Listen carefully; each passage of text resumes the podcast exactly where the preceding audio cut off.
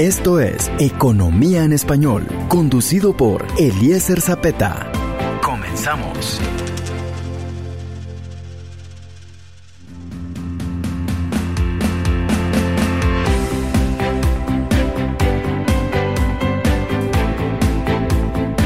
Hola mis amigos, muy buenas noches, bienvenidos una vez más a la presentación de su programa Economía en Español. A lo largo de una semana hemos trabajado mucho para poder preparar para ustedes un programa muy interesante. Hablaremos de cosas importantes para las personas que estamos interesados en la economía nacional, regional y global. Y para esto, pues hoy preparamos dos entrevistas de mucho interés para todos nosotros. Por una parte, hablaremos acerca del impacto económico de la industria azucarera en la economía nacional y en la economía regional, y por otra parte, hablaremos acerca de el manejo de los recursos públicos por medio de las alcaldías municipales, y para esto, pues tenemos al mismo tiempo dos invitados muy importantes. Por una parte tenemos a Luis Miguel Pais, que es nuestro invitado como representante y gerente de la Asociación de Azucareros de Guatemala, y por otra parte pues tenemos como invitado a Miguel Ovalle, quien es presidente de la Asociación Nacional de Municipalidades. Por lo tanto, quiero invitarlo a que se quede con nosotros a lo largo de la siguiente hora para que juntos aprendamos acerca de la economía en español con su servidor Eliezer Zapeta.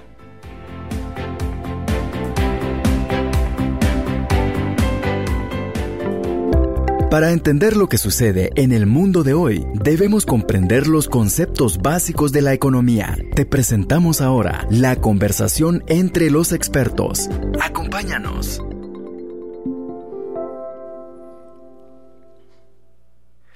La industria azucarera es uno de los eh, mecanismos económicos más importantes del país.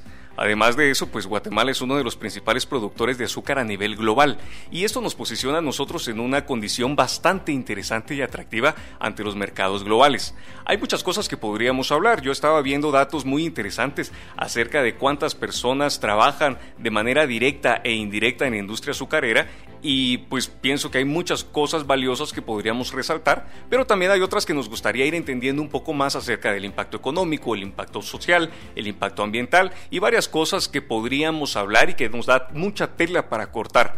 Sin embargo, yo no soy un experto en la materia del azúcar, del azúcar y por lo tanto quise invitar a una persona que podría hablarnos con total propiedad de este tema y para eso pues hoy nuestro invitado es Luis Miguel Pais, gerente de la Asociación de Azucareros de Guatemala. Luis Miguel, muy buenas noches, ¿cómo estás? Buenas noches, Eliezer, qué gusto estar aquí con, contigo y muchas gracias por la invitación. No, muchas gracias a ti por aceptar la invitación y como siempre es un gusto platicar contigo porque creo que vamos a tener una conversación bastante interesante. Así será. A mí me gustaría que podamos empezar entendiendo la industria azucarera. Y para esto me gustaría que en español nos fueras explicando qué es la industria azucarera, cómo funciona, cómo operan y varias cosas más. Y me gustaría empezar entendiendo qué lugar ocupamos nosotros como Guatemala, como país, en la producción de azúcar a nivel mundial. Yo creo que es muy interesante y sobre todo como guatemaltecos, ponte me ha tocado participar en foros internacionales del azúcar y solo el hecho de llegar y uno decir que llega de Guatemala y que todos los países productores de azúcar del mundo lo volteen a ver con respeto a uno. Claro. Es, es realmente emocionante como guatemalteco. Decir, usted viene de Guatemala y viene de Guatemala es eh, porque te estoy hablando, por ejemplo, que Guatemala es el tercer país a nivel mundial con la mejor productividad de toneladas de azúcar por hectárea, por ejemplo. Somos el quinto exportador de azúcar y somos el noveno productor de, de caña de azúcar. Entonces, estos números de alguna manera son respaldados por lo que el sector ha invertido en investigación y desarrollo a lo largo ya de más de 35 años, eh, desde que se fundó el Centro de Investigación y Capacitación de la Caña de Azúcar, Senjicaña, apostando a una sostenibilidad del gremio. Porque no, lo, no necesariamente, como decía una persona, no lo que nos trajo de aquí para, de allá para acá, nos va a llevar de aquí para allá. Claro.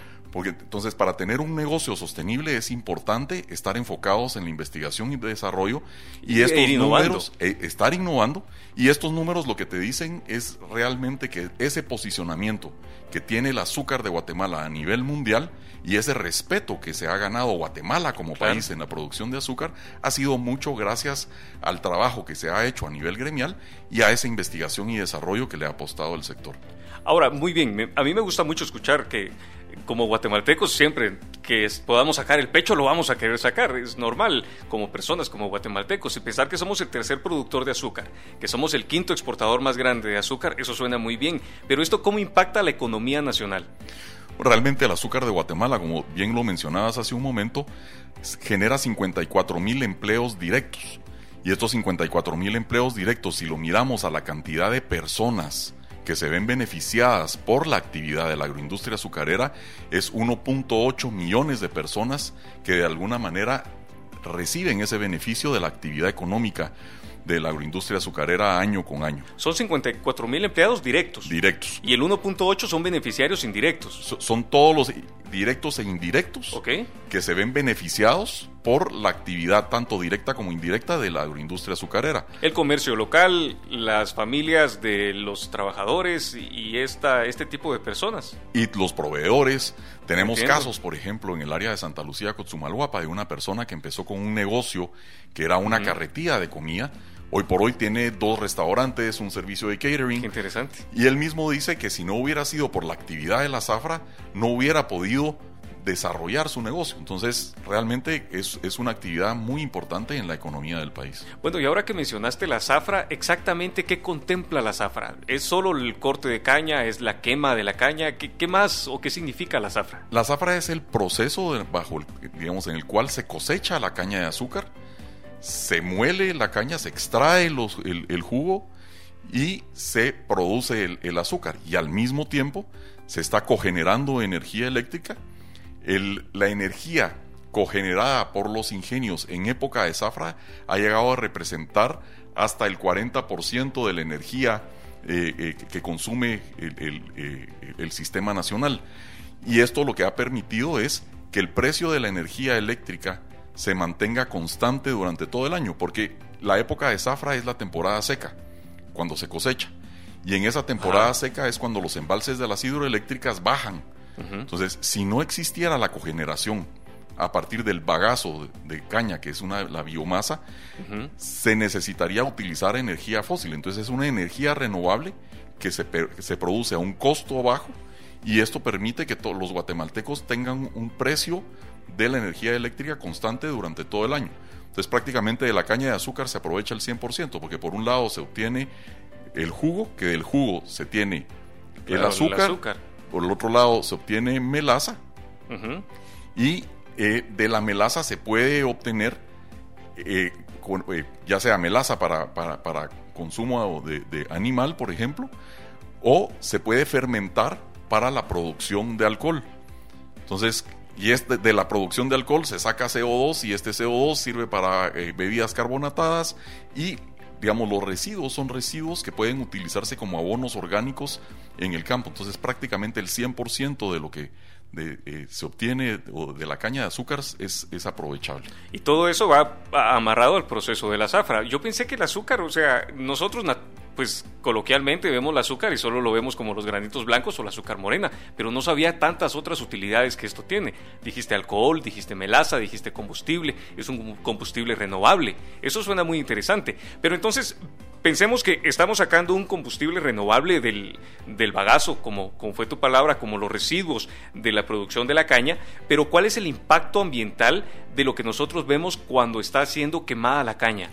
Realmente la caña de azúcar, y esto, para hablar, digamos, del, del- del cuál es el impacto ambiental, Ajá. hay que hablar de la huella de carbono del azúcar. Y la, el- la huella de carbono del azúcar de Guatemala estamos hablando de 0.33 eh, kilogramos de CO2 equivalentes por kilogramo de azúcar producida. ¿Y ¿Qué en tanto es esto? eso qué es? ¿Es, es bueno o es malo? Ajá. Si comparamos contra otros países, Guatemala Sí. tiene 0.33 eh, eh, kilogramos de CO2 equivalentes, cuando, por ejemplo, en Estados Unidos tiene 1.16 kilogramos de CO2 equivalentes. Eh, tenemos, digamos, países en Europa de, de 0.6, que es casi el doble de lo que produce en Guatemala. ¿Cuál es la ventaja de, digamos, de la caña de azúcar? Cuando es un, cultivo anual, prácticamente la cantidad de CO2 que absorbe el cultivo durante el crecimiento ayuda a neutralizar cualquier emisión de CO2 durante todo el proceso y la gran mayoría de CO2 producida es en el transporte de la caña. Entiendo. Y cuando hablamos de la producción de energía renovable, ¿qué comunidades son las más beneficiadas con la energía que ustedes producen? Prácticamente eso se va al sistema nacional. O sea, porque el, generador de energía, digamos, están los generadores, están los distribuidores de energía. O sea, esa energía se transporta ya se mete en el sistema nacional.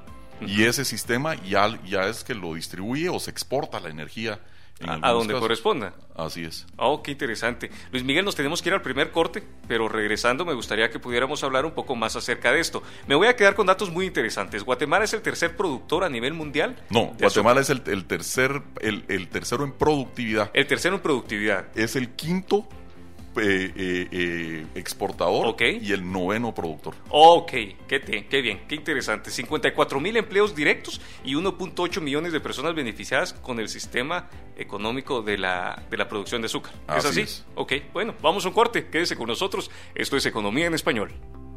Mis amigos, buenas noches, bienvenidos de nuevo a la presentación de su programa Economía en Español. Acabamos de tener un corte y ahora estamos de nuevo regresando a cabina y estamos hablando de un tema muy interesante, el impacto económico de la industria azucarera en la economía nacional. Y para esto pues tenemos como invitado a Luis Miguel Pais, quien es gerente de la Asociación de Azucareros de Guatemala y él nos está explicando acerca de cómo funciona la industria azucarera, cuál es el mecanismo de función, el impacto ambiental, el impacto económico que ésta tiene en la sociedad guatemalteca y pues nos ha dado datos muy interesantes. Nos quedamos antes del corte hablando que tenemos 1.8 millones de personas beneficiadas por medio de la industria azucarera. Además hablamos que de la industria azucarera no solamente eh, surge, azúcar, sino que también tenemos eh, melaza, tenemos alcohol y hay energía renovable.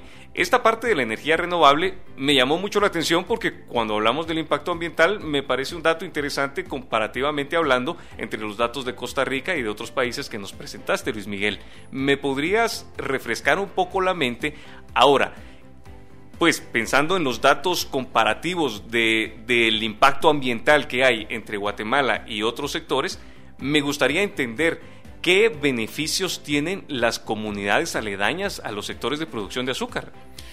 Nosotros con la Fundación del Azúcar, Fundazúcar, Fundazúcar, ya desde hace muchos años venimos trabajando mucho con las comunidades, sobre todo en ayudarlos en incentivar la participación ciudadana.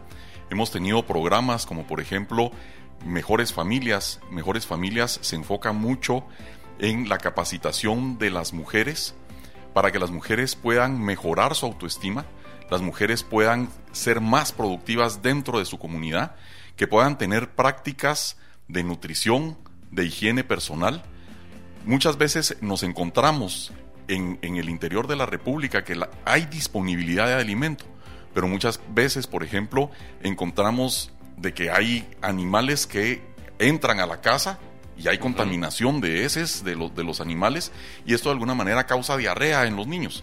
Y esto provoca que por más que haya una existencia de alimentos, no tengamos una mejora en el estado eh, de, nutrición de, de, los niños en el interior. Entonces, con los programas de Fundazúcar nos enfocamos mucho en el cambio de comportamiento. Primero, que las mujeres se, se sientan empoderadas, que las mujeres mejoren su autoestima, que entiendan que tienen que hacer espaciamientos en los embarazos, que entiendan que la mujer no tiene necesariamente que estar encerrada en la casa, sino que puede ser productiva y tiene los mismos derechos y las mismas obligaciones que nosotros los hombres. Entonces, esto nos ha ayudado a que las comunidades empiecen a desarrollar.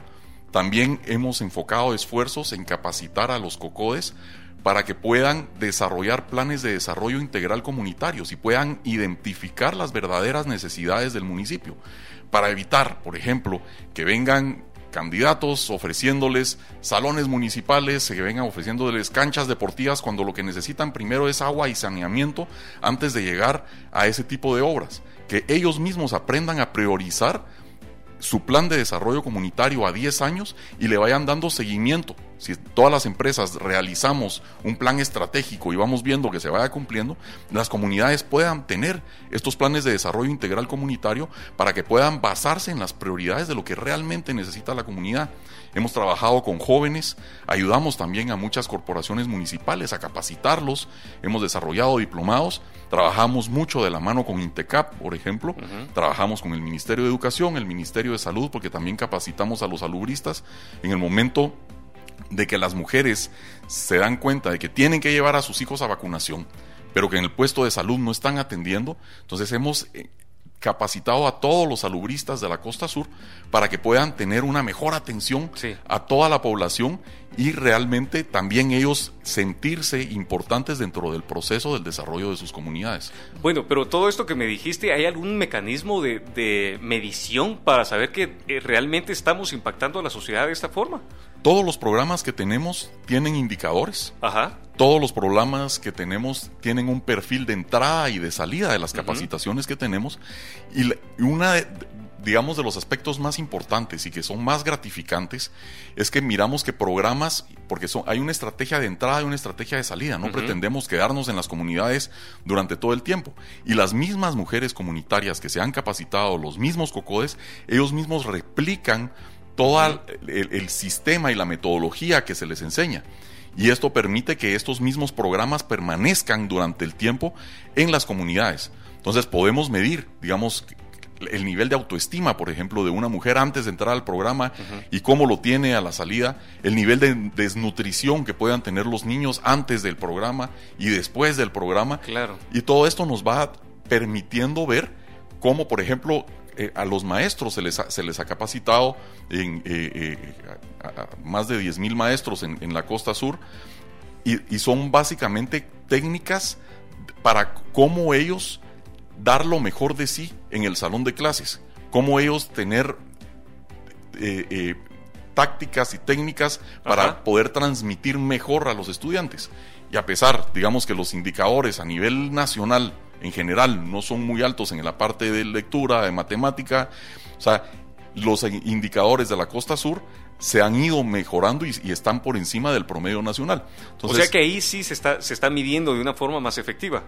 medimos, o sea, en, todos los programas que tenemos vamos viendo cuál es el impacto que se tienen en todos los indicadores de eh, de, los municipios o de, los departamentos en donde opera la agroindustria azucarera e ir viendo cómo, cómo se van moviendo estos indicadores. Ok, qué interesante. Y en 10 años, Luis Miguel, ¿dónde ves la industria azucarera? Realmente nosotros nos hemos enfocado en la innovación y es importante seguir innovando. Como decía, el Centro de Investigación y Capacitación de la Caña de Azúcar Senjicaña ha sido crucial en esta sostenibilidad del gremio durante los años pasados. Recientemente la agroindustria azucarera acaba de formar un hub de innovación para enfocarse en tecnología de punta y si hemos logrado puntear a nivel mundial en puestos en donde realmente han, los demás países han admirado a Guatemala, queremos seguir innovando y poder generar tecnología que podamos no solamente utilizar para el sector azucarero aquí en Guatemala, sino que poder patentarlo, venderlo a otros gremios y también, ¿por qué no compartirlo a nivel mundial? Excelente, yo pienso que esto es muy interesante. A mí me gustaría resumir un poco de lo que nosotros hemos hablado. Entonces, Guatemala es el noveno productor a nivel mundial de azúcar. Correcto, de caña de azúcar y es el quinto, tenemos el quinto lugar en productividad. tercer, lugar en, productividad y quinto en exportación. Excelente, creo que con esto es un dato muy interesante. Me gustaría que pudiéramos dejar abierta la posibilidad de invitarte nuevamente, que Asasgua venga nuevamente a nuestra cabina y que podamos hablar acerca de la generación de azúcar, de la generación de energía renovable. Es un tema que es muy interesante, pienso que tiene mucho impacto económico, pero me gustaría profundizar un poco más y no dejar solo el dato con que se produce el 40% para el consumo consumo nacional, sino entender un poco más hacia dónde va canalizado, de qué forma está beneficiando al país, cuál es el impacto ambiental de esto y cuál es el retorno que como sociedad eh, estamos teniendo como una, una inversión, eh, digamos, eh, de capital humano y todo lo que conlleva en la industria azucarera. Luis Miguel, te agradezco mucho por tu tiempo, gracias por haber aceptado la invitación a esta entrevista y esta es tu casa. Muchísimas gracias, gracias a ti, ya sabes, estamos a la orden y con toda la disponibilidad para cualquier invitación, será un gran honor. Muchas gracias Luis Miguel, nos vamos a ir a un corte y cuando regresemos vamos a seguir hablando acerca de economía en español con su servidor Eliezer Zapeta. Quédese con nosotros.